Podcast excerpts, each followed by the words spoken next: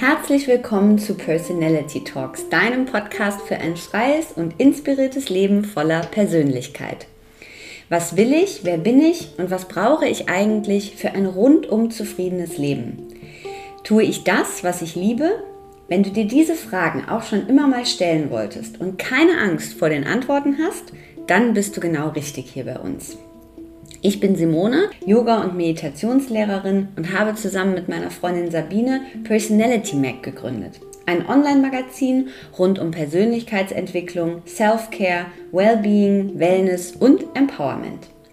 Personality Talks ist der Podcast zum Magazin, in dem wir spannende Persönlichkeiten, Experten und Coaches zum Gespräch treffen, euch unsere Tipps für ein erfülltes Leben verraten und voneinander lernen.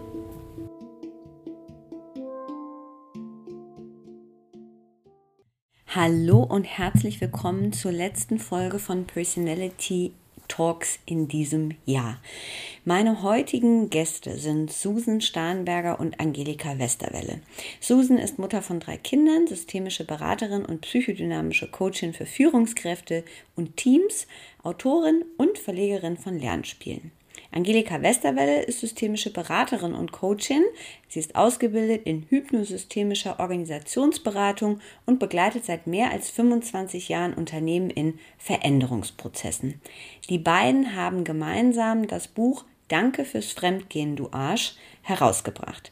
In dieser besonderen Folge sprechen wir darüber, wie die Idee zu ihrem gemeinsamen Buch entstanden ist, warum das Buch unter Pseudonym veröffentlicht wurde, wie beide in ihren Beziehungen das Fremdgehen erlebt haben, wie sich dadurch andere Beziehungen in ihrem Leben verändert haben, wie lange man überhaupt trauern darf, was Betroffenen eines Seitensprungs am meisten hilft, wie das Umfeld der beiden reagiert hat und was dieser Bruch in der Nähe zu einer anderen Person mit der Beziehung zu sich selbst macht und wie wir nach einem solchen Bruch auch wieder Nähe in Beziehungen finden können. Es ist ein sehr ehrliches und sehr authentisches Gespräch geworden und ich wünsche euch spannende Einsichten und vor allem vielleicht einen Weg für andere Menschen da zu sein, wenn sie einen Seitensprung erlebt haben. Viel Freude mit dem Gespräch. Herzlich willkommen im Podcast Personality Talks, Susan Starnberger und Angelika Westerwelle. Hallo, ihr beiden. Hallo. Ich freue mich, dass ihr da seid und heute eine besondere Folge wieder, weil äh, zwei Gästinnen, das haben wir ja nicht so oft und äh, das ist aber oftmals auch sehr spannend, weil äh, natürlich dadurch doppelter Input und äh, doppelte Antworten auf Fragen und ich freue mich sehr, dass ihr da seid. Ähm, meine allererste Frage ist tatsächlich, wie ihr beiden zueinander gefunden habt. Also wir, wir führen das nochmal so ein bisschen ein. Wir sprechen ja heute, weil es ein ganz tolles Buch von euch gibt, dessen Titel ich noch gar nicht verraten will. Ähm, und als allererstes würde ich aber gerne wissen, wie habt ihr zueinander gefunden? Boah, das ist eine lange Geschichte. Du, Susan, was? ich glaube, es war 2004. Da mhm. haben wir uns äh, in einem Projekt, also beruflich, ähm, kennengelernt, äh, haben äh, eine Weile zusammengearbeitet und ja, da ist eigentlich aus dieser beruflichen Zusammenarbeit recht schnell eine Freundschaft entstanden. Oder wie, wie würdest du es ja. formulieren? Also es ist halt, wenn wir beide zusammen sind, dann ist eins und eins größer zwei das ist so, eine Susan sagt was, ich denke, ich, ich lasse meine Gedanken spielen, sag was Neues und wir müssen nicht auf, auf der gleichen Ebene rumturnen, sondern wir, wir denken den Gedanken des anderen weiter. Und das ist so, ist so großartig befruchtend und hat so viel Freude gemacht, ja. Dann haben wir über das Professionelle hinaus eine Freundschaft aufgebaut, ja. Und genau. dann, Mhm. Ja, und uns auch in all den Jahren nicht aus dem Auge verloren. Ähm, und letztlich gab es dann für uns beide ein sehr einschneidendes Erlebnis in unseren Beziehungen. Und das hat natürlich dem nochmal eine ganz besondere Tiefe letztlich gegeben, weil wir uns in dieser Trennungssituation beide gegenseitig eine große Stütze waren und wirklich viel, ähm, ja, auch, auch glaube ich, gemerkt haben, wenn es dem anderen gerade wieder schlecht geht ne, und die eigene Energie zu nutzen, um ein bisschen aus dem Sumpf zu ziehen Und es hat über ja, einen längeren Zeitraum wirklich uns beiden sehr, sehr gut getan und äh, ja, letztendlich ja auch dazu geführt, dass wir mhm. all das, was wir besprochen haben, auch aufgeschrieben haben. Mhm. Und lass uns noch mal kurz zurückgehen, weil das ist ja was Besonderes, was ihr da beschreibt. Also so eine Nähe, die ihr zueinander aufgebaut habt. Das passt ja auch sehr schön zum Thema der Ausgabe, was ja Nähe ist. Also ihr habt euch übers Berufliche kennengelernt und dann ist privat so ein Kontakt entstanden. Ähm, Würdet ihr sagen, das sind so Zufallsbegegnungen oder so Schicksalsbegegnungen oder es ist etwas sehr Besonderes, was ihr beide direkt gemerkt habt? Weil, also Angelika, du hast ja gesagt, ne, die eine, oder wenn ich was sage, kann sie den Gedanken weiterführen. Ist euch das schon öfter passiert? Oder würdet ihr sagen, nee, das passiert einem eigentlich gar nicht so oft und es ist so was sehr Besonderes von Anfang an gewesen? Also ich bin ein sehr feinfühliger Mensch. Und mir passiert das nicht so oft, aber wenn es passiert, dann zündet das richtig. Mhm. Also es ist eher so ein, ein, ein Gefühl, was ich da habe. Ich treffe einen Menschen und ich fühle mich dem gleich so nahe, obwohl ich ihn gar nicht kenne. Und vielleicht ist das auch der Unterschied, wie ich dann auf den Menschen eingehe. Wenn du mhm. beruflich im Coaching tätig bist, dann stellst du ja unendlich viele Fragen und hast dann nach einer halben Stunde, dreiviertel Stunde so ein bisschen Gespür für einen Menschen. Aber das geht, da geht es ja nicht darum, Menschen in, als Freunde zu finden, sondern Unterstützung anzubieten, Lösungsmöglichkeiten aufzuzeigen, Impulse zu geben. Und da ist es einfach, ich, ich kann das gar nicht beschreiben. Vielleicht ist es Schicksal, vielleicht ist es Zufall. Für mich ist es, es muss so sein. Das ist, ne, du triffst diesen Menschen und dann so, das passt. Mhm. Also es ist schwer ja. zu beschreiben. Mhm. Also ich für meinen Teil würde sagen, es passiert nicht so häufig mhm. im Laufe des Lebens. Und du hast es, glaube ich, in, in, in einem Gespräch mal mit so einer Käseglocke verglichen. Ich finde das so ein schönes Bild. Es gibt so Menschen, eine gewisse Anzahl an Menschen, die in dieser Käseglocke sind im Laufe des Lebens, also die so ganz nah sind und die so eine ganz wichtige Rolle mhm. für einen selbst spielen. Und dieser Platz in der Käseglocke, der ist ja begrenzt. Mhm. Und es gibt manchmal, ich glaube, je älter wir werden, desto weniger häufig passiert ist, dass sich dieser Platz nochmal tauscht.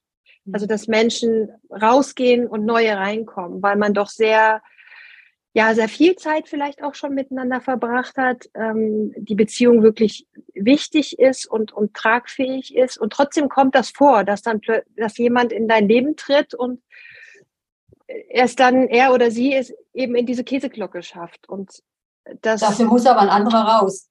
Das ist das Problem.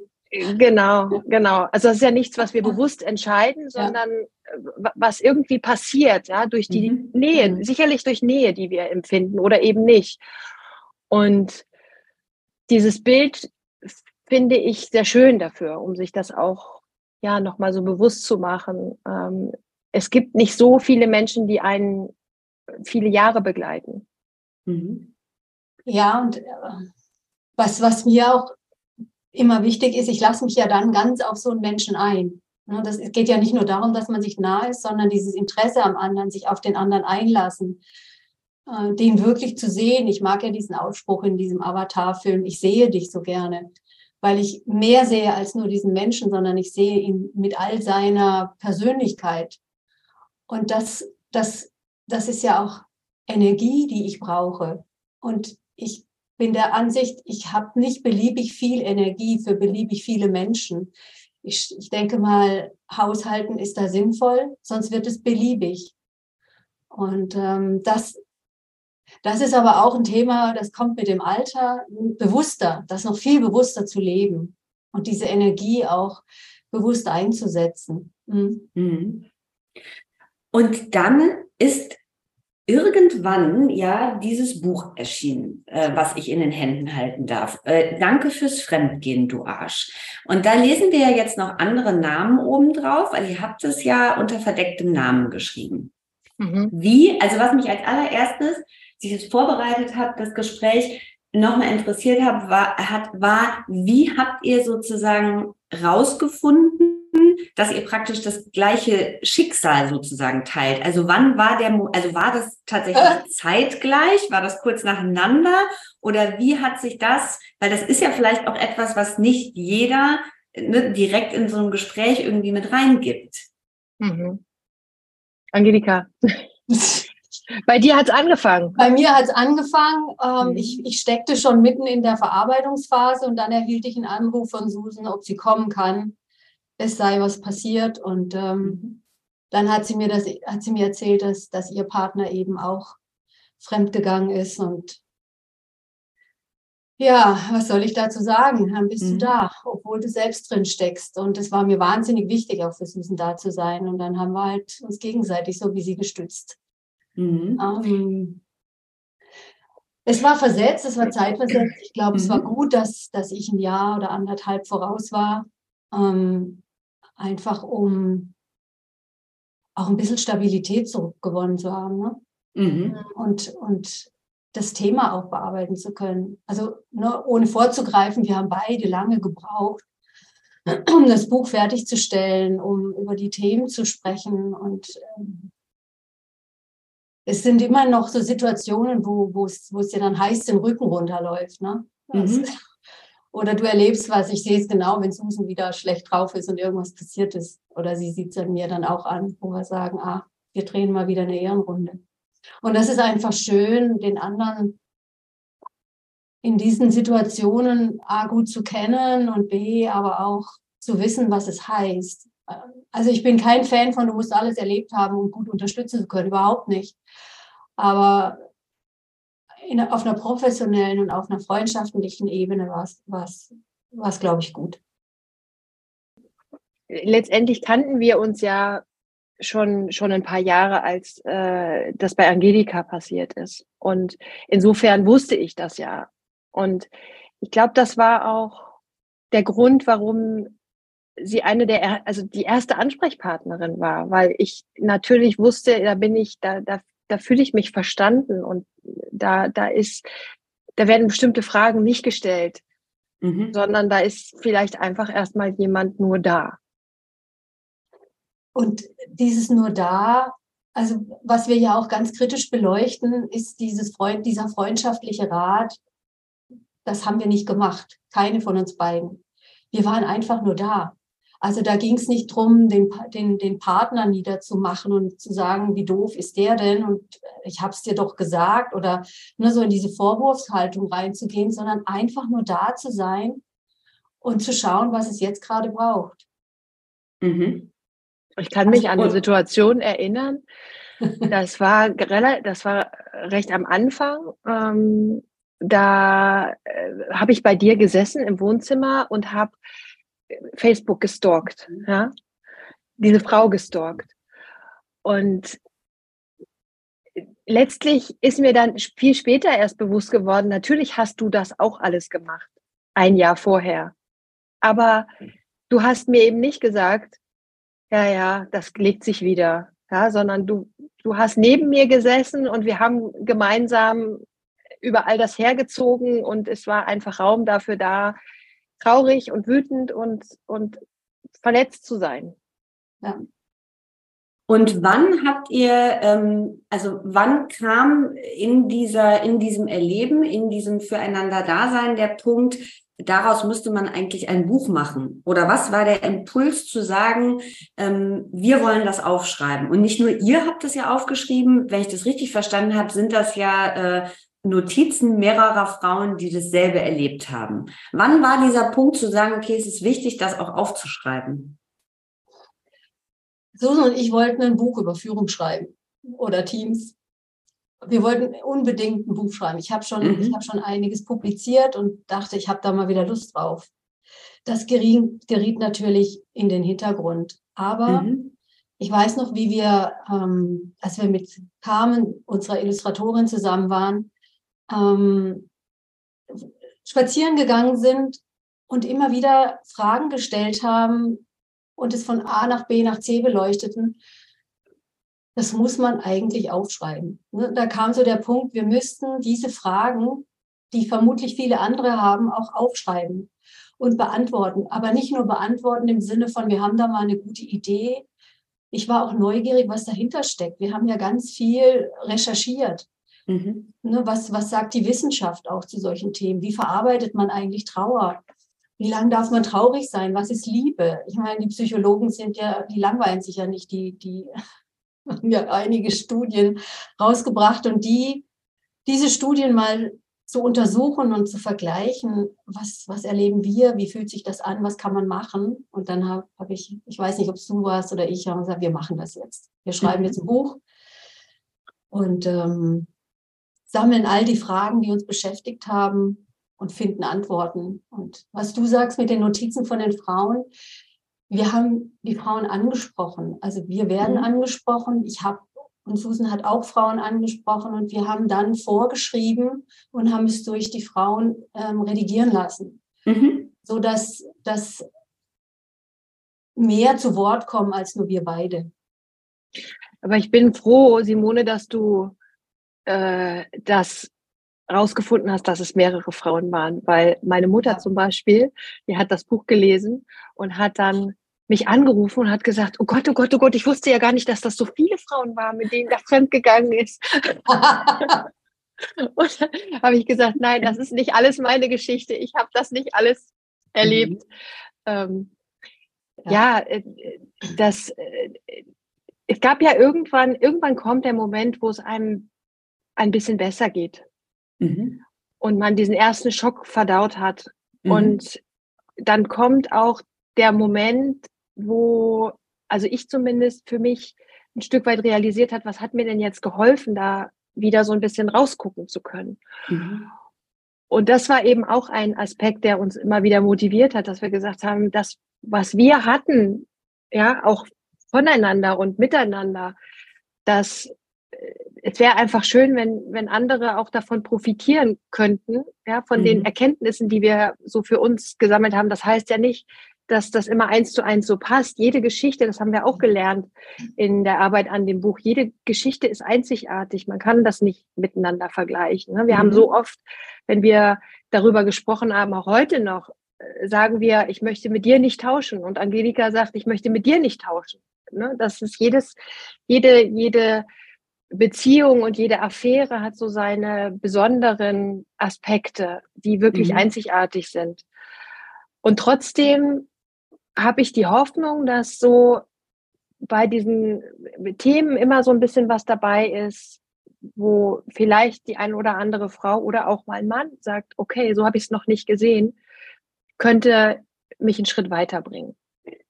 Da ist total viel dabei, das kann ich jetzt schon mal teilen. Und das Buch ist vor allem auch dann spannend, wenn man diese akute Situation, finde ich, nicht erlebt hat. Also, weil mhm. ich kann jetzt sozusagen für mich sagen, ich habe diese Situation so noch nicht erlebt und habe am Anfang gedacht, wenn man es dann liest, kann man das überhaupt, also ist da überhaupt was drin? Es ist wahnsinnig viel drin, weil es ja extrem gut belegt ist, äh, sehr, sehr viele Studien. Ähm, das Thema Trauer zum Beispiel ist ja auch, ne, ist ja auch ein ganz viel, spielt in ganz vielen anderen Facetten eine Rolle und aber auch für die eigene Beziehung, weil keine Beziehung ist ja so allglatt. Also ja. ich finde, man zieht wahnsinnig viel auch nochmal wieder für die eigene Beziehung mhm. raus. Und dann habe ich gestern Abend gedacht, also dieser Titel. Der Titel ist ja, also der Titel spricht mich total an, weil er ja sehr ehrlich ist. Und ich mag auch dieses, äh, dieses sehr ehrliche Du Arsch am Ende. Und gleichzeitig ist er aber ja, ist mir dann gestern nochmal klar geworden, durch dieses Danke hat, also er verbindet ja so beides. Er bringt ja beides mit rein. Also er hat ja was Positives da mit drin, was ihr da reinpackt, also was wir eben schon hatten. Man muss eigentlich nicht alles erlebt haben im Leben, äh, nur so als Learning, aber das steckt ja mit drin. Also es ist ja so ein Danke mit drin und gleichzeitig ist es aber ein, ne, nochmal so eine mitgegeben, auch finde ich, gerechtfertigterweise.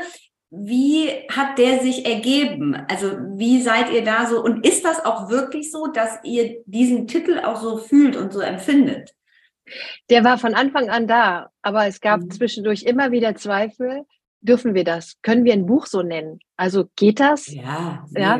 Aber es war von Anfang an genau diese Ambivalenz immer in unseren Gefühlen, dass wir mhm. auf der einen Seite äh, und das, das prägt ja auch unsere Arbeit. Ja, wenn wir äh, mit, mit Problemen und Herausforderungen in Organisationen oder mit im, im Einzelcoaching konfrontiert werden, äh, es geht ja immer auch darum, das Gute im Schlechten zu finden. Und das haben wir eben auch da gesehen. Das hat ja uns in vielen äh, Aspekten die Augen geöffnet. Ja, und mhm. plötzlich äh, ja, waren wir auch bereit, mal hinzugucken auf mhm. das, was, was ja schon da war. Ja? Mhm. Und den eigenen Anteil auch zu sehen.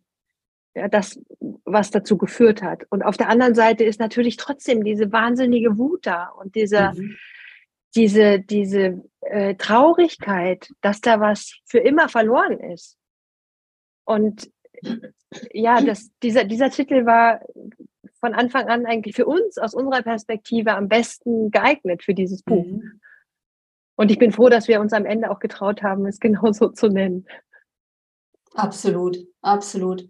Weil wenn wir nur gesagt hätten, danke fürs Fremdgehen, es wäre zu wenig. Das, das klingt, als wäre alles schön. Das ist, ist mhm. es aber nicht. Mhm. Ähm, also du erwischt, ich, ich erwische mich immer wieder.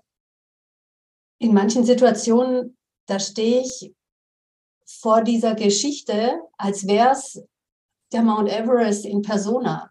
Und dann dann habe ich wieder das Gefühl, ich muss ihn anschreien, du Arsch. Und mhm.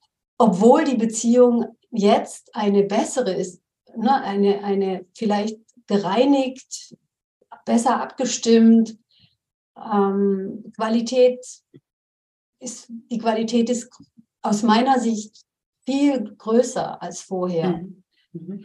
Und trotzdem steht halt der Mount Everest immer mal wieder vor mir. Und es mhm. ist wirklich nicht ein kleines Berglein, es ist ein Riesending. Mhm. Und die Besonderheit ist ja so ein bisschen, das hat, finde ich, das hatte sich im, äh, hat Susan in einem Gespräch mir vorab kam das schon so durch. Die Besonderheit bei euch beiden ist ja, äh, ihr habt das Fremdgehen durch die Männer erlebt, aber ihr seid beide noch in den Beziehungen, richtig? Mhm. Richtig. Wie ja. ist, und das ist ja was total, wie ich finde, Positives und sehr Mutmachendes, weil man ja normalerweise sonst sehr oft dieses Bild hat, okay, das ist passiert, da ist das Schwein, zack, weg, äh, Leben geht jetzt irgendwie anders weiter. Die, eure Geschichten sozusagen haben ja einen ganz anderen Verlauf genommen. Wie, ähm, wie hat sich das ähm, oder wie wurde das vor allem auch äh, äh, angenommen oder wie seid ihr für euch selbst auch damit umgegangen? Meinst du mit angenommen das Umfeld? Ja. Mhm. Gar nicht. Das Umfeld kann da ganz schwer mit umgehen. Mhm. Das ist ähm, ja. Und da, das, das, ist das, was wir vorhin sagten. Ne? Wir, wenn wir füreinander da sind, sind wir wert, wertfrei. Das mhm. Umfeld ist es leider nicht. Also mhm. Fremdgehen ist, na, ist ein No-Go. Und das mhm. ist unabhängig von Alter. Mhm. Ähm, und diese, diese Anfeindungen schon fast, die ich mhm. habe erleben müssen, ich weiß nicht, Susan, du hattest ja auch so das, das ein oder andere Erlebnis der mhm. besonderen Art. Das ist schon enorm. Und mhm. was, was ich dann an mir beobachtet habe, du gehst ja automatisch in eine Verteidigungshaltung. Ich will das aber nicht mhm. verteidigen. Ich will bei mhm. mir sein. Und ich will selbst entscheiden, jederzeit, es ist richtig oder es ist nicht richtig. Also mhm. ich bin reingegangen, ohne Coaching wäre das sowieso nicht gegangen. Mhm. Ich bin reingegangen und habe gesagt, solange es gut geht, bleibe ich dabei, weil ich den Mann einfach liebe. Mhm. Und ähm, dies, das war mir wichtig und ich entscheide aber an, an, an einer Stelle, ob es weiterhin so ist oder ob es nicht mehr geht. Ich möchte mhm. mir nicht von außen sagen lassen, das geht nicht, der ist fremdgegangen, das ist ein Arsch, ich würde das nicht tun. Mhm. Und wie kannst mhm. du nur, ähm, oder was sagt denn eine Dame zu mir, ob ich überhaupt keinen Stolz hätte? Mhm. mhm. Und dann habe ich gesagt, Liebe kennt keinen Stolz. Mhm. Das ist für mich, Liebe hat für mich keinen Aspekt von Stolz. Und ich war so ein Stück weit sprachlos. Mhm. Also und das ist meine Entscheidung und es quatscht mir aber jeder rein. Ja, das kann ich, das kann ich nur bestätigen. Und äh, bei mir kam noch ein Aspekt hinzu, ähm, dass meine Kinder, ich habe drei Kinder und die waren ja noch relativ klein. Ich habe das so beobachtet im Umfeld, dass viele das äh, abgestempelt haben als, naja, das macht sie wegen der Kinder. Mhm. mhm. Und das hat mich schon sehr verletzt. Und ich glaube, es hat dazu geführt, dass ich noch mehr darauf geachtet habe und ganz sensibilisiert war, ähm, bei mir zu gucken, mache ich das wirklich nur deshalb? Weil genau mhm. das wollte ich nicht. Mhm. Mhm. mhm. Ich war nicht bereit äh, zu sagen, zugunsten der Kinder oder für die Kinder will ich ähm, mir selber verwehren, in einer glücklichen Beziehung zu leben. Und ich, weil ich fest davon überzeugt bin, dass das auch für die Kinder nicht gut wäre. Ja. Haben wir das, also das kommt ja, das ist jetzt in den Antworten durchgekommen und auch im Buch. Also die Leute drumherum sind sehr, man hat Anteil genommen an euren Geschichten, aber man ist direkt sehr reingegangen. Ne? Also es wurde direkt sehr viel gewertet und sehr viel, du solltest das tun oder vielleicht solltest du lieber das tun. Und das hat ihr auch eingangs gesagt, dieses, dass einfach nur jemand da war und contained hat ne, und genommen hat, das gab es eigentlich relativ wenig. Glaubt ihr, das ist so ein generelles Thema äh, unserer Zeit, dass wir sehr, sehr schnell eben, ähm, dass Menschen sehr, sehr schnell uns so Tipps vor die Füße werfen und da auch mit Wertung reingehen? Oder glaubt ihr, äh, dass das ist bei diesem speziellen Thema so, weil es die Gemüter so erhitzt, weil man schnell in so ein, ja, der Arsch und, ne, also weil man in so, ein, in so eine Wut halt eben auch reinkommt? Ich glaube, es ist auch ein Thema unserer Zeit. Es äh, gibt immer weniger Menschen, die wirklich zuhören im Sinne von hinhören können. Mhm. Sondern da ist sofort der, der Ratschlag und die eigene Perspektive, die eigenen Geschichten. Einfach nur mal, ja, da sein, wie du es so gesagt hast. Das, ich erlebe das kaum noch. Mhm. Ich glaube, die Wahrheit ist ein bisschen dazwischen von dem, was du gesagt hast, Simone. Ähm, dieses wirklich hinhören, das, was Susan gerade meinte, das fehlt. Betroffenheit ist aber auch ein ganz großes Thema. Ne? Mhm. Also ich erlebe sowas oder habe schon mal, ich meine, wir sind ja diejenigen, die um uns rum sind, das sind ja alles auch Menschen, die ein Leben schon gelebt haben, also ein, ein viele Jahre gelebt haben und auch schlechte Erfahrungen mit Beziehungen gemacht haben. Und diesen Schmerz, den kann man, das, daran erinnern sich ja auch viele. Mhm. Und dieser Schmerz, den auszuhalten, das ist ja fast unerträglich. Mhm. Und dann gleich in die Lösung zu gehen. Also zum einen sind wir ja Menschen, die gerne helfen. Jeder von uns möchte gerne helfen. Und wenn mhm. jemand traurig ist, möchten wir ihn trösten. Wenn jemand, wenn jemand wütend ist, würden wir ihn gerne beruhigen. So diese, diese rein in die Helferrolle. Die ist da, die ist, aber ich will nicht geholfen werden, sozusagen. Ne? Mhm. Ich mhm. möchte einfach nur stinkig sein jetzt und ich möchte jetzt weinen und ich möchte in mich zurückgezogen sein. Also dieses Sein lassen fällt ja auch schwer. Mhm. Ne, dieses, ich mal fragen, was brauchst du? Ich hätte mir gewünscht, dass der eine oder andere mal fragt, außer meine, meine, meine engsten Freundinnen und Freunde, was brauchst du gerade von mir? Soll ich nur zuhören? Mhm. Willst du einen Rat von mir? Willst du, dass wir zusammen irgendwas ausarbeiten? Das ist auch das, was wir im Coaching machen. Wie soll mhm. ich dir denn zuhören? Und viele, die hören einfach nur zu und denken, sie müssen helfen, haben tolle Ratschläge. Die will man aber nicht. In der mhm. Situation schon mal gar nicht. Oder mhm. wenn uns jemand anspricht, ne, Susan, dann wollen sie gleich die Lösung auf, auf dem Tablett. Mhm. Wie geht's? Das geht, mhm. das geht natürlich mhm. überhaupt. Welche Pille muss ich jetzt schlucken? Ja, genau. Damit das weggeht. Mhm. Mach das weg. weg. Fix. Genau. Ja, wegfix.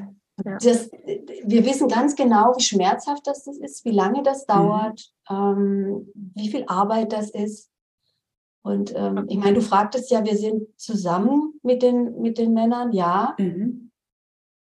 Ich sage heute, sich zu trennen ist einfacher. Mhm. Das wäre viel einfacher gewesen, viel einfacher. Ja. Aber ihr habt so ein schönes Wort dafür. Das ist mir eben schon, ich weiß gar nicht, ob es im Buch auch drin vorkommt oder ob es mir jetzt hier nur aufgefallen ist. Ihr nennt es der Ehrenrunde und nicht Rückfall. Ne? Also ihr, ihr sprecht sozusagen von, wir drehen jetzt nochmal eine Runde und ich hatte direkt so dieses Bild, ach so, ja, irgendwie nochmal einmal durchs Stadion, sich nochmal genau. so abkämpfen, genau. ne? nochmal irgendwie, äh, kein Bock mehr, noch eine Runde, oh no. Ähm, ja. Das finde ich aber ganz, und ich, das finde ich ist auch ein sehr, sehr großes Learning aus dem Buch, dass es klar macht, äh, genau wie bei ähm, Trauer, dass es einfach ein sehr, sehr langer Prozess ist, dass es sehr, sehr lange dauert und dass es sehr, sehr viel Arbeit erfordert. Und jetzt haben wir schon gelernt von euch, okay, wenn äh, einem das im Freundes- oder Bekannten- oder Familienkreis passiert, ist eigentlich das Wichtigste, was wir tun können, für die Person da zu sein, statt zu werten und da so sofort reinzugehen. Was würdet ihr aber sagen, ähm, also ohne in Richtung eines Quick Fixes zu denken oder was ist die Pille oder was ist dieser oder der eine Tipp. Aber trotzdem gibt es vielleicht etwas, wo ihr sagen würdet, das ist eigentlich das Hauptlearning gewesen aus dieser ganzen Geschichte. Und dieses Learning wiederum hat auch dazu geführt, eigentlich äh, diese Beziehung wieder äh, so zu, zusammenzuführen, wenn man das so sagen kann. Hm. Ich glaube, es sind unterschiedliche Dinge, oder, Angelika? Mhm. Weil, die, weil die Geschichten auch so unterschiedlich sind. Ich könnte mir vorstellen, dass, also mein, mein wichtigstes Learning war, dass gerade wenn man in einer langen Beziehung ist, da Kinder sind, die natürlich ganz viel Raum einnehmen und sich dadurch eben auch die Beziehung total verändert, äh, wirklich auf sich acht zu geben und nicht es, es, es gibt in dem Buch ein, ein schönes Bild, wo zwei Kreise sind, ich und du, die dann irgendwie im Laufe dieser Beziehung und des Alltags und des ganzen Familien äh, drumherums schnell zu einem Kreis werden können. Mhm. Und beide Partner sich darin irgendwie komplett verlieren und nicht mehr sich selber auch sehen können. Und dieses Bild, das äh, hat mir damals ein, ein, ein Coach aufgezeichnet, war für mich so ein ganz wichtiger Punkt ähm, in der Herangehensweise, sag ich mal, an, an Beziehungen generell. Mhm. Das, ne, dieses Ich und Du findet irgendwie eine gewisse Schnittmenge, aber es sollte halt nicht übereinander liegen. Mhm. Ja? Das ist der eine Aspekt. Und es gibt einen anderen Aspekt, so in dieser Schmerzsituation, ähm, hat mich am meisten die Frage beschäftigt am Anfang, wie kann denn mein Partner sich so schnell entlieben? Ja, mhm. also wie kann das sein, dass ich ihm auf einmal so egal bin, ja, wo wir doch so eine äh, aus meiner Sicht wirklich wertvolle, tolle Beziehung hatten. Und wie, wie, wie kann das auf einmal alles weg sein? Das hat mich total beschäftigt. Und mit meinem Coach damals habe ich lange darüber gesprochen, wie kann ich es schaffen, dass mir das auch gelingt, mich zu entlieben. Und dann gab es so einen entscheidenden Moment, wo sie zu mir sagte, vielleicht müssen Sie das ja gar nicht. Mhm. Vielleicht können Sie weiter lieben auf eine andere Art und Weise. Und das war für mich so ein Wendepunkt, dass ich äh, für mich klar hatte, ich, ich muss nicht all das, was mir so wichtig war und teuer war und ich muss das nicht loslassen, sondern es kann vielleicht auf einer anderen Form, auf eine andere Art und Weise bleiben. Zum Beispiel in Form von, er ist der Vater meiner Kinder, ja, oder er ist vielleicht irgendwann auch ein Freund oder ein Weggefährte. Ja, und das hat mich total entlastet. Ich hatte immer das Gefühl, ich muss jetzt genauso loslassen, wie er das getan hat. Und das waren für mich so die beiden wichtigsten Learnings, würde ich rückblickend sagen. Mhm. Bei der Empörung, die, die, die man da empfindet, ne, wie kann er nur, ähm, war so mein Learning. Also mein Coach sagte zu mir, darf er das?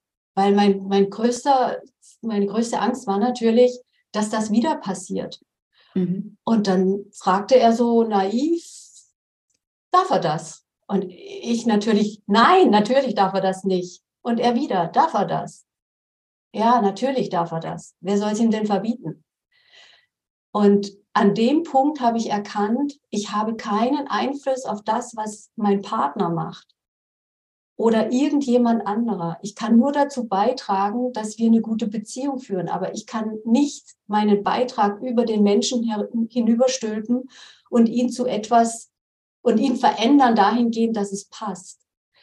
Und diese Erkenntnis, das war für mich schmerzhaft auf der einen Seite, aber eben auch erleichternd, weil solange ich meinen Beitrag leiste, ist, ist alles gut. Aber ich muss halt auch meinen Beitrag leisten. Ne? Ich kann mich nicht irgendwo in die Ecke setzen und sagen, solange du mich da nicht rausholst, was passiert hier gar nichts.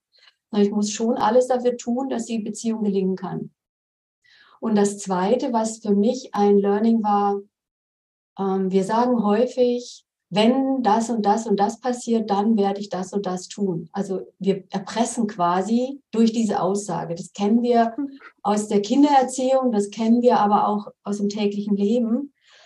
Und ich bin ja Hypnosystemikerin. Für uns ist das das Zukunfts-Ich erpressen. Das heißt, ich sage meinem Ich in der Zukunft, was es zu tun und zu lassen hat. Weiß ich, was mein Zukunfts-Ich gerne tun würde. Das heißt, ich habe aufgehört, in diesen Wenn-Dann-Sätzen zu mhm. sprechen und habe eher gesagt, ich habe natürlich weiß mein Partner, dass wenn so etwas nochmal passiert, das ganz sicher nicht auf Wohlgefallen stößt. Aber wir werden dann schauen, was, was wir tun. Und die Wahrscheinlichkeit, dass wir das dann nicht weiterführen, ist groß. Aber ich habe nicht gesagt, mhm. wenn du das tust, dann tun wir das. Das, ähm, also ich hatte das damals und mhm. ähm, er hat es nicht geschafft, diese Beziehung zu beenden. Ähm, und war, ihm war klar, wenn das rauskommt, ist vorbei. Er, mhm. Schließlich habe ich das ja gesagt. Er wollte seine Koffer packen. Ich sage, was machst du? Und er meinte, ja, du hast gesagt, und ich akzeptiere mhm. das. Ich gehe und ähm, ich sage, ich möchte reden. Lass uns reden. Mhm. Und dann haben wir aufgeräumt. Also und ab da kann, konnte es funktionieren. Aber wenn ich mein, wenn ich, wenn ich der Erpressung, also wenn ich dem nachgegangen wäre, und ich bin ein sehr konsequenter Mensch, ne? Mhm. wenn ich was sage, dann, dann mache ich das auch. Und da habe ich zum ersten Mal gemerkt, was redest du eigentlich? Ne, du musst so dieses Bewusste, was redest du da eigentlich? Um mhm. dann zu sagen, ich möchte meinem Zukunfts-Ich nie wieder sagen müssen, tu das oder tu es nicht. Mhm. Das waren so für mich die beiden Learnings. Ne? Mhm. Spannend. Ähm, was würdet ihr sagen, also diesen Bruch, den ihr da erlebt habt, wie hat sich das ähm, auf andere Beziehungen ausgewirkt? Also ich bin ja jemand, der, ich glaube stark an dieses, alles hängt mit allem zusammen, alles ist irgendwie mit allem verwurzelt. Also ihr habt diesen Bruch erfahren, das hat ja, also wie wir das auch im Buch lesen, es macht ganz automatisch nochmal was mit der Beziehung, die man mit sich selbst hat. Also dass es auch den Scheinwerfer darauf rückt zu sagen, okay, diese Beziehung ist eigentlich die wichtigste. Aber es hatte ja vielleicht auch Auswirkungen auch auf andere Beziehungen rundherum. Mhm. Also äh, bei mir natürlich äh, auch auf die Kinder. Ja, also mhm. die, die, haben das ja mitbekommen und äh, es, es, gibt ja dieses eine Kapitel im Buch. Ne, auf der einen Seite, wie sagst du es jetzt den Kindern, dass das passiert ist und wie sagst mhm. du es dann den Kindern, dass der Weg weitergeht zusammen. Also das, das mhm. war schon beides eine riesengroße Herausforderung und das macht natürlich auch was in der Beziehung zwischen den Kindern und meinem Mann, ne, zwischen mhm. Kindern und mir. Also die haben da natürlich auch ganz viel mitgenommen.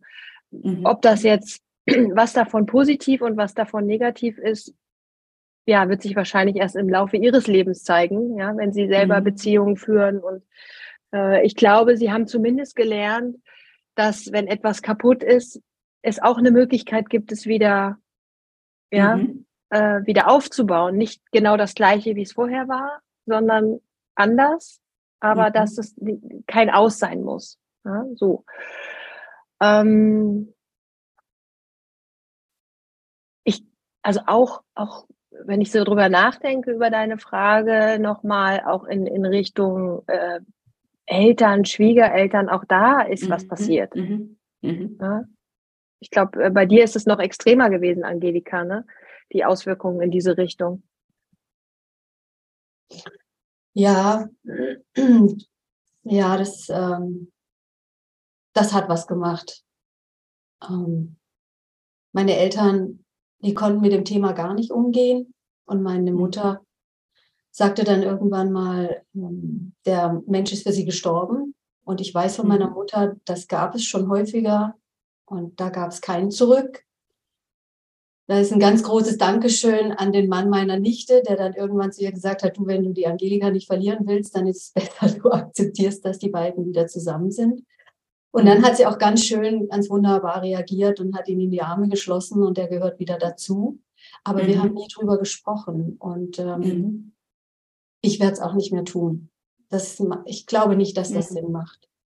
Und bei den Schwiegereltern oder halt, wir sind nicht verheiratet, aber bei den Eltern meines, meines Mannes, das Ding ist durch, ähm, weil die es erlaubt haben, dass diese Frau bei ihnen übernachtet, obwohl sie wussten, dass wir noch zusammen sind. Und das ist für mich ein No-Go. Also da war ich, das, da ging es mir, das ging mir echt einen Schritt zu weit. Mhm. Und ja, wir haben, ich, ich kann, ich bin freundlich, ich bin nett, und natürlich verstehen wir uns auf eine Art und Weise, aber wie soll ich das beschreiben? Mhm. Da ist so eine große Enttäuschung. Und auch da keine Bereitschaft zu sprechen. Das ist für die auch so ganz schrecklich, diese Geschichte. Ähm, und ich habe keine Lust, das aufzubereiten. Mhm. mhm. Ich brauche das nicht. Jetzt haben wir Gott sei Dank keine gemeinsamen Kinder. Also die Verbindung ist nicht so, dass man sagen muss, es wäre wichtig, dass die Familie auch mhm. wirklich Familie ist, was auch immer das bedeuten mag. Aber für mich ist es halt, es sind die Eltern meines Partners. Mehr ist. Mhm. Also insofern, das tut weh. Das tut mhm. wirklich weh. Danke für die Ehrlichkeit äh, dazu. Und das bringt mich eigentlich auch schon zur nächsten Frage. Das sind ja alles sehr ähm, sensible, feinfühlige Themen äh, und alles, was damit zusammenhängt, ist ja sehr fragil und sehr schmerzhaft. Und ähm, ihr habt es ja erst unter verdecktem Namen geschrieben, dieses Buch. Ähm, jetzt bekennt ihr euch ja sozusagen, also sagen wir es jetzt mal in diesem Podcast hier, nur ne? das ist ja, geht ja noch ein Stück weiter. Und es ist aber ja schon auch durchgekommen in den Fragen zuvor. Ihr seid ja sehr transparent, glaube ich, in alle Richtungen äh, damit umgegangen. Das finde ich sehr besonders. Also das erfordert ja sehr viel Stärke und auch sehr viel Mut. War das was, was von Anfang an klar war für euch? Also sowohl im, also es gibt ja, glaube ich, auch Fälle, wo es gar nicht so offen ausgetragen wird. Also wo vielleicht Eltern gar nichts davon wissen oder äh, vielleicht teilweise im Freundeskreis gar nicht. Ihr habt das mit den Kindern angesprochen.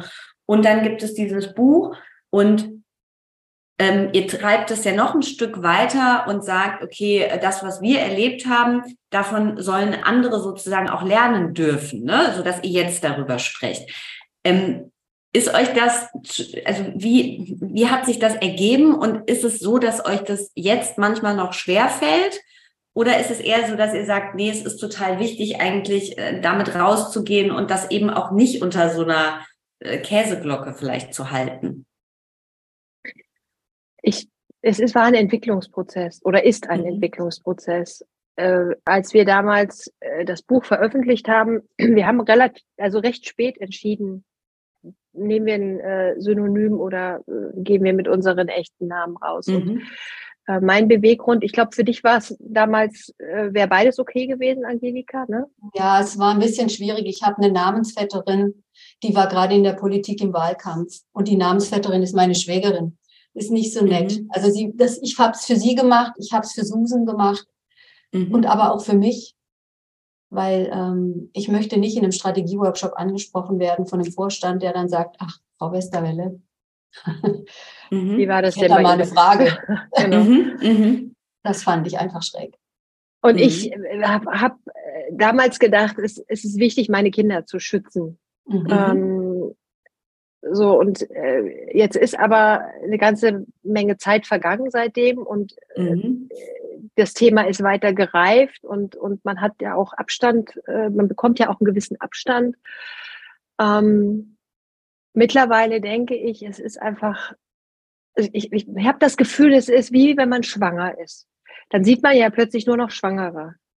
Und mir ist es so ergangen nach dieser Trennungssituation, dass ich das Gefühl hatte, es waren auf einmal nur noch Frauen da, denen es irgendwie genauso ging oder denen das schon auch mal passiert ist. Mhm. Und es wird so viel gesabbelt in unserer Zeit, ja, über mhm. Social Media und es wird, es wird wahnsinnig viel kommuniziert, aber über die tatsächlich ähm, emotionalen Themen, das, was uns wirklich äh, beschäftigt, da wird zu wenig gesprochen. Also, mhm. weil es ist immer alles toll, es ist immer alles schön, es ist so mhm. glamourös und mhm.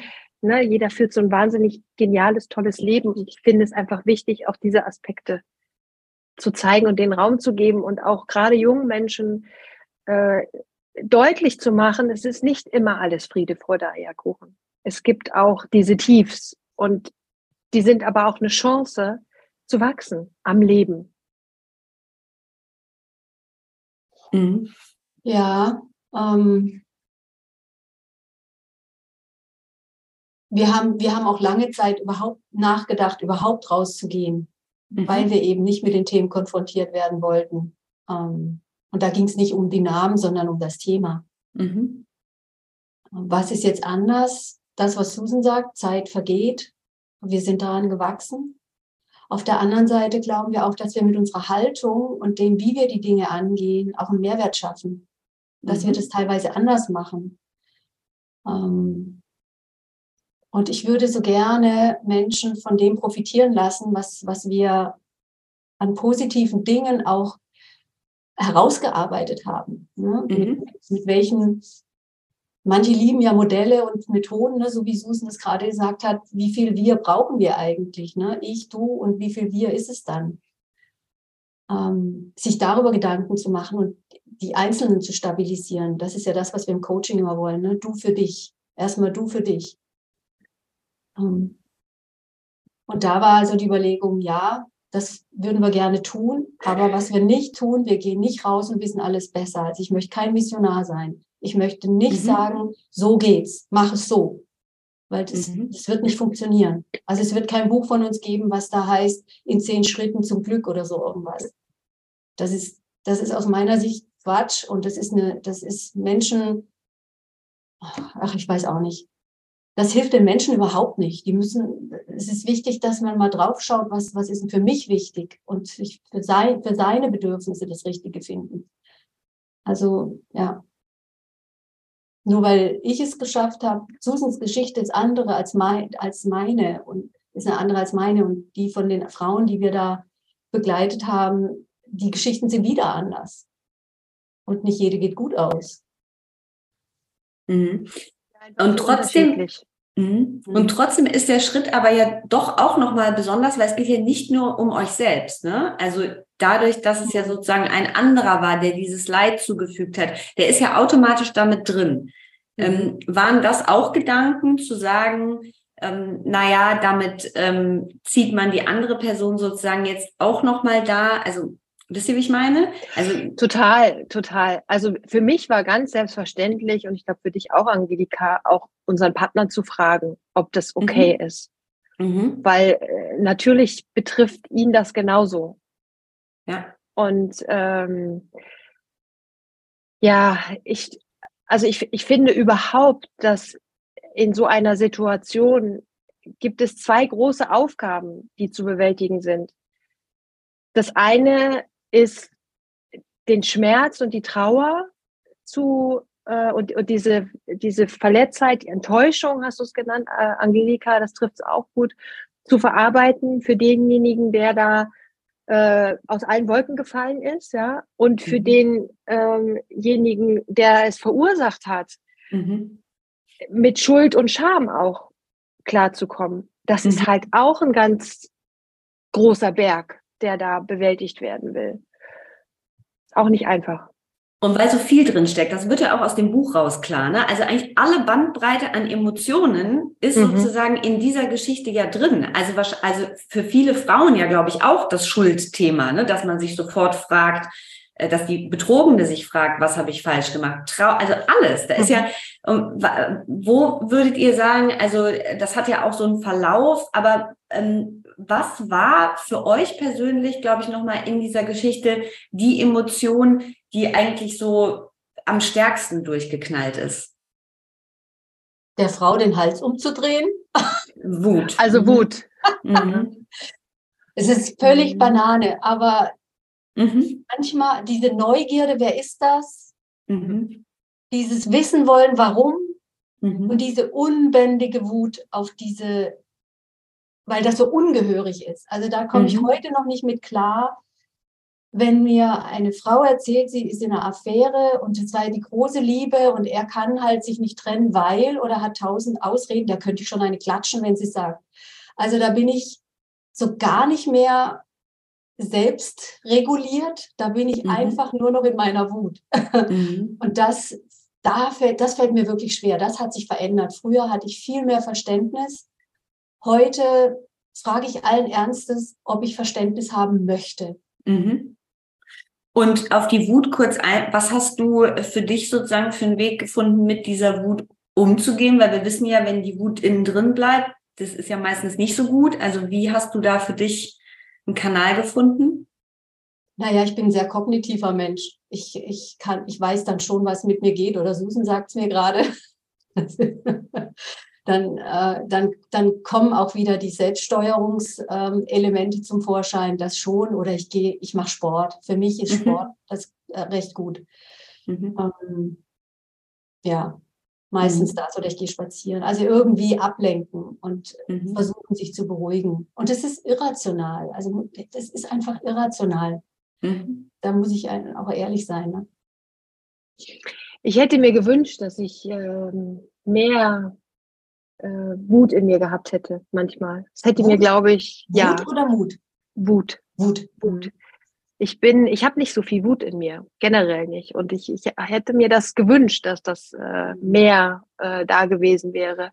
Bei mir war es äh, auf der einen Seite Trauer und äh, Ohnmacht war, war ein, ein Gefühl, was ich ganz schlimm fand. Das fand ich mhm. ganz schlimm. Also zu sehen, was da gerade passiert und nichts tun zu können, das war, oh, das hat mir nochmal für mich gezeigt, ähm, ich bin so ein handlungsorientierter Mensch. Also ich, wenn ich was tun kann, dann, dann, dann geht's mir gut, ja. Mhm. Aber wenn ich, wenn ich das Gefühl habe, da passiert etwas mit mir und äh, gerade bei dem, was mir am wertvollsten ist, ja, auch in, zum Beispiel bei den Kindern, ne, dass die traurig sind und so, und ich stehe daneben und, und kann nichts tun, das finde ich, also fand ich ganz, ganz furchtbar. Mhm. Und da hat mir auch, also ich habe auch Sport, ne, dann unsere stundenlangen Gespräche darüber, wo ich dann ähm, äh, ein, ein bisschen wieder Perspektive hatte, ne? oder auch äh, die Arbeit mit dem Coach, äh, aber auch viel körperliche Bewegung tatsächlich. Ich meine, was sind wir spazieren gegangen in der Zeit? Das war ja der Wahnsinn. Ja. Und ihr habt es ja eben gesagt, also ihr habt die Männer natürlich gefragt oder es war besprochen mit den Männern. Was, was haben die gesagt? Was war die erste Reaktion? Also ihr habt gesagt, äh, ich mache mit meiner Freundin zusammen, die dasselbe erlebt hat, äh, wird das Buch Danke fürs Fremdgehen, du Arsch heißen. Also war die erste Reaktion, ähm, ja, kann, also kann ich verstehen oder äh, so, also was war die Reaktion darauf?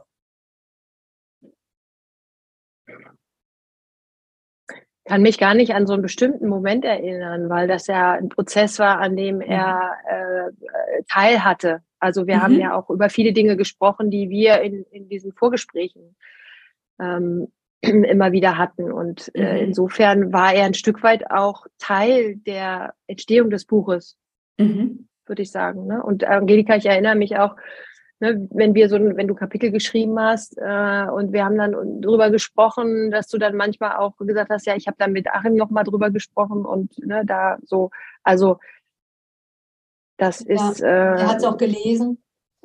Ja. Das war mir auch wichtig, denn äh, mein letzten Endes für für die für unsere Männer ist es ja wie, als würden sie in einem, in einem Tagebuch schnüffeln. Mhm. Wir haben ja sehr transparent auch geschrieben, was bei uns da passiert. Und ich hatte manchmal das Gefühl, dadurch, dass ich es runtergeschrieben habe, wurde ihm nochmal deutlich, was, was, was da, was da passiert ist, im mhm. wahrsten Sinne des Wortes. Mhm. Und das war für ihn teilweise noch beschämender.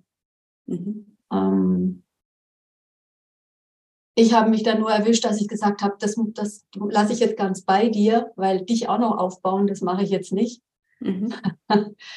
Aber es war halt auch eine Möglichkeit, ins Gespräch zu gehen. Oftmals mhm. ist ja die Möglichkeit gar nicht da zu sprechen. Mhm. Und wir haben immer wieder, naja, von, von hinten durch die Brust ins Auge quasi Situationen gesucht, um auch mal sprechen mhm. zu können. Beziehungsweise ich habe sie gesucht. Mhm. Mir wird jetzt also gerade noch mal hm.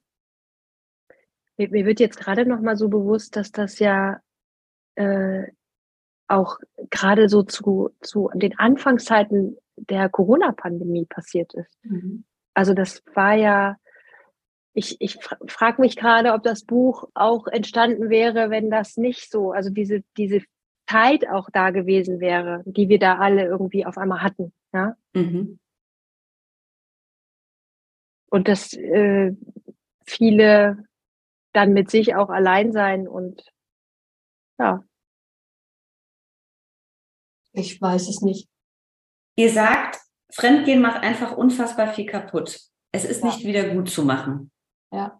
Und dieser letzte Satz, es ist nicht wieder gut zu machen, ähm, davon gibt es ja ein paar Dinge im Leben, vielleicht, die nicht immer wieder gut zu machen sind. Aber weil wir ja so sehr dieses, das geht noch und das kittet man wieder und da ist der Quickfix und das muss geschafft werden, ähm, ist das auch eine Message des Buches, mitzugeben, ähm, dass manche Dinge vielleicht nicht wieder gut zu machen sind, aber trotzdem eine andere Form des Happy Ends oder des, des Weiterverfolgens haben können? Da sprichst du ein Thema an, was mich persönlich sehr lange schon fast auch gequält hat, weil ich mir immer überlegt habe, was müsste er tun, damit ich entschuldige, ne, so, damit mhm. ich sage, ja, ist okay. Mhm. Und ich habe festgestellt, es gibt nichts, was er tun könnte, was das entschuldigt. Und so sind wir über die Sprachen der Liebe gestolpert, über Vergeben, Vergessen, was auch immer es war klar, ich kann nicht vergessen, eine Entschuldigung wird es nicht geben. Ich kann das nicht mhm. entschuldigen. Ich mhm. weiß nicht, weil, ne, wenn er mit einem Ring anläuft, dann würde ich sagen, ja, Ring bleibt da, du kannst gehen. Mhm. So, ne? so ticke ich einfach nicht. Und diesen, dieses, diesen Riss kann man auch nicht einfach so wegschmüren, wegputzen. Ähm, und mir hat so dieses Buch der Freude so sehr geholfen vom Dalai Lama das haben wir auch einige Male zitiert, mhm. dieses Vergeben, also diese Ungehörigkeit, die man erfährt, in welcher Form auch immer, einfach als solches zu nehmen. Und dann ist das so, zu akzeptieren, aber auch zu akzeptieren und dann damit zu leben. Und das ist was anderes, als etwas hinzunehmen und ewig drauf rumzunörgeln. Also ich, äh, ich kann mich dran erinnern, dass eben so viele aus dem Bekanntes, Bekanntenkreis immer wieder gesagt haben, ich könnte das nicht verzeihen. Und meine mhm. Standardantwort war da immer, darum geht's auch gar nicht.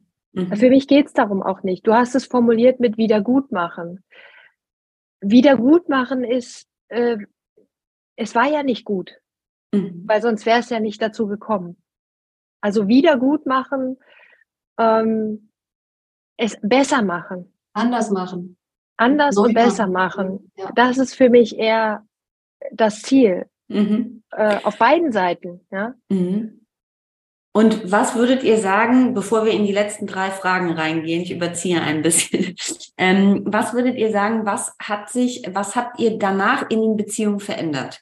Gibt es sowas wie, äh, gibt es ein, ein Reinigungsritual? Gibt es einen festen Termin, wo nur das äh, frage ich mich auch immer, gibt es einen festen Termin, wo man nur redet? Also ich merke zum Beispiel in meiner Partnerschaft, reden kommt einfach viel zu kurz. Nähe entsteht ja auch dadurch, dass wir Dinge teilen, Emotionen, aber es ist sehr viel Alltag. Es ist sehr viel Kind, es ist sehr, sehr, sehr viel Job, Job, Job, Job. Und dieses, und ich habe immer so diese Vorstellung, ähm, es müsste wie so ein Reinigungsritual geben, wo man einmal freitags abends irgendwie gefühlt die Hosen runterlässt, man packt alles auf den Tisch und nicht immer darauf wartet, oder nicht darauf wartet, aber es kommt dann zu so, ne, so Mini-Explosionen und daran merkt man ja eigentlich schon, mh, hm, wäre ganz gut gewesen, vorher schon mal drüber zu sprechen. Habt ihr das, also hat sich das grundlegend verändert und gibt es da was, wo ihr sagt, das haben wir seitdem eingeführt? Oder ist es eine romantische Vorstellung meinerseits? ähm, wir haben tatsächlich äh, die im, im Laufe der Zeit immer wieder die Dinge aufgeschrieben, von denen wir beide gesagt haben, die wollen wir anders machen, mhm. als es vorher war. Und die mhm. sind in so einem, in, in einer Glasschale drin. Mhm. Und die holen wir immer mal wieder vor.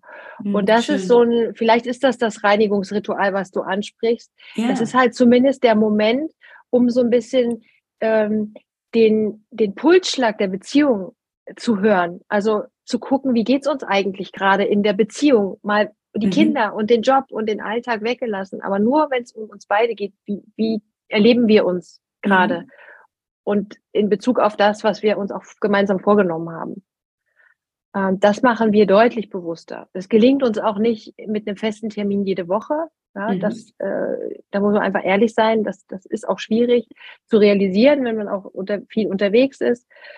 Aber wenn einer von uns beiden das Gefühl hat, es wäre jetzt wichtig, da mal hinzugucken, dann machen wir das auch. Und dann ist auch für den anderen klar, okay, dafür braucht es jetzt Zeit und Raum.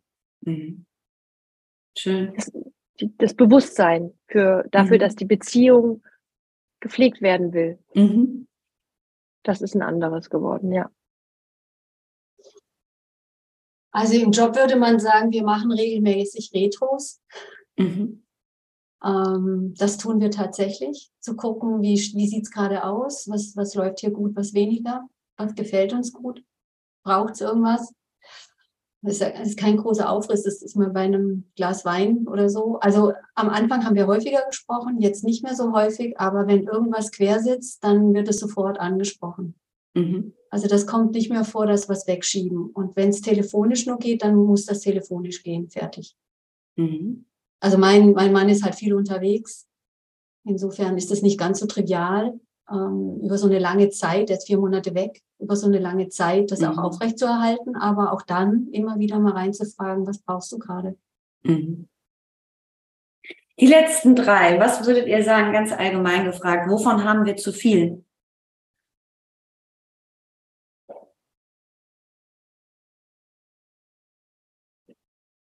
Materielle Dinge. Sag ich den Fokus auf materielle Dinge. Mhm. Zu viel, den Fokus auf und Erfolg. Zu viel, also für mich ist es den Fokus auf sich selbst ohne Rücksicht auf das um mich herum. Also ohne, nur ich ohne Interaktion. Das ist, also ich habe das Gefühl, Bowlingkugel. Wir, wir, wir verhalten uns wie Bowlingkugeln und rollen durch die Welt. Mhm. Was brauchen wir mehr? Achtsamkeit. In Bezug Hätte ich auch so gesagt, aber nicht in Bezug auf uns selbst. Achtsamkeit. Ja. Dieses, ne, auch mal hören, was sich auf den anderen einlassen, sich die Zeit nehmen, sich auf den anderen einzulassen, wirklich zuzuhören. Mhm. Was ist die esoterische Achtsamkeit? 200 Mal auf einem Brötchen rumzukauen, um die Geschmacksexplosion zu erleben, weißt du? Das hat mich jetzt interessiert, was die esoterische Achtsamkeit ist. Also ein Buch, das ihr empfehlen würdet, wo ihr sagen würdet, ähm, also es äh, darf natürlich zum Thema passen, äh, es darf etwas sein, äh, was euch wahnsinnig viel Inspiration gegeben hat, ähm, was ihr vielleicht auch zuletzt gelesen habt, was ihr den HörerInnen empfehlen wollt. Es muss kein Buch sein, es könnte auch ein TED-Talk sein, ein Film, ein, äh, ein Stück, äh, was auch immer das war. Also außer unserem Buch meinst du natürlich. Genau, genau. Ach, ich könnte so viele empfehlen. Das Buch der Freude. Ich liebe mhm. das. Und das ich mag schön, auch ähm, alles von, ähm, wie heißt der Buch? Bouquet. Yes. Mhm, den habt ihr auch sehr oft zitiert. Mhm. Ja, der ist großartig. Mhm. Ja. Oder auch Mohsen Sharifi, die Bücher von Mohsen Sharifi, die sind auch ganz wunderbar. Ja. Mhm. Und in Bezug auf Achtsamkeit finde ich auch, äh, also ist ein Buch, was, was ich immer wieder mal hernehme und zum Beispiel mal in der Badewanne lese, ist äh, Wu Wei. Das Handeln im Nichthandeln. Ich Mag ich auch sehr Wu Wei. Mhm. Spannend. Und du wirst es kaum glauben, achtsam Morden, alle vier Bände. das ist auch eine, auf so eine witzige Art, so, so ein bisschen Philosophie der Achtsamkeit rübergebracht. Also wenn man da reinhört und sich darauf einlässt, nicht nur auf die, diesen Krimi und dieses Absurde, was er da erzählt, aber auf diese einzelnen Aussagen, dann hat das was. Ich fand, Spannend. Das, ich fand das echt Super. cool. Ihr beiden, ich bedanke mich sehr, dass ihr da wart und vor allem bedanke ich mich für diese äh, sehr besondere Offenheit, äh, die ihr habt mit dem Thema und äh, dass ihr das äh, in ein Buch gepackt habt, dass ihr das äh, publik macht und dass ähm, andere davon lernen dürfen und ihr auch bereit wart, da so offen drüber zu sprechen. Äh, ich empfehle von Herzen, danke Danke fürs Fremdgehen, du Arsch, äh, euer Buch. Und ich äh, empfehle euch aber auch äh, von Herzen als Coaches weiter. Und ihr sagt vielleicht zum Ende nochmal, ähm, wenn äh, jemand das jetzt so erlebt hat am eigenen Leib, äh, wie er in Zukunft da euch auf euch zukommen kann oder mit euch äh, arbeiten kann. Also geht das mehr im Einzelcoaching? Kann ich auch den Partner mitschleppen? Also wie sieht das aus? Vielleicht sagt ihr da noch mal kurz was zu. Sowohl auch als auch. Sowohl ja. als auch, ja. Also als gerade Paar ist es natürlich großartig, ne? Mhm. Aber ich glaube, jeder braucht für sich auch das Einzelne. Also mhm. ja. Ja, und da gibt es eine wunderbare Website, es ist passiert.de, wo wir auch in die Show Notes. Mhm. Genau, wo wir auch äh, weiter bloggen. Immer mal wieder, wenn uns äh, ein gemeinsames Gespräch dazu verleitet, das aufzuschreiben, dann packen wir das da rein und dort kann man auch mit uns in Kontakt treten. Klasse. Vielen, vielen Dank, Susan. Vielen, vielen Dank, Angelika, dass ihr da wart. Dankeschön, dass wir da Sehr sind. Sehr gerne. Vielen Dank. Das war die Folge mit Susan Starnberger und Angelika Westerwelle. Wir empfehlen sehr das Buch Danke fürs Fremdgehen, du Arsch. Auch für alle ähm, Frauen, die das Thema nicht am eigenen Leib erlebt hat, weil man wirklich sehr, sehr viel für die eigene Beziehung daraus mitnehmen kann und vielleicht, weil es auch ein bisschen hilft, sich in andere hineinzuversetzen, die das Thema am eigenen Leibe erleben mussten. Wir hoffen, euch hat diese Folge einiges mitgegeben und die beiden Frauen konnten einen guten und hilfreichen Einblick geben in das, was sie erlebt haben. Ich möchte nochmal wiederholen, wie wichtig ich es finde, dass die beiden das Thema so ehrlich, authentisch, öffentlich machen und mit mir darüber gesprochen haben, weil ich glaube, dass der Lerneffekt, ähm, der sich daraus für andere Menschen ergibt, wirklich sehr, sehr groß ist. Und das Ganze gibt Hoffnung, und das finde ich auch sehr wichtig, dass Beziehungen durch eine solche Geschichte nicht unbedingt am Ende angekommen sein müssen. Lasst uns gerne euer Feedback dazu da, wie es euch gefallen hat. Anmerkungen immer gerne an redaktion at PersonalityMac. Schaut wie gesagt gerne im Personality Mac Abo vorbei. Da gibt es für 6 Euro im Monat ganz, ganz viele tolle Inhalte, Yoga-Klasse, Coaching-Tipps, Rabattcodes. Das lohnt sich und schaut sehr, sehr gerne bei den Angeboten auch von Angelika und Susan vorbei. Alles Liebe! Eine gute und entspannte Zeit zwischen den Jahren und einen tollen Start ins neue Jahr wünschen wir euch. Und bis bald, eure Simone.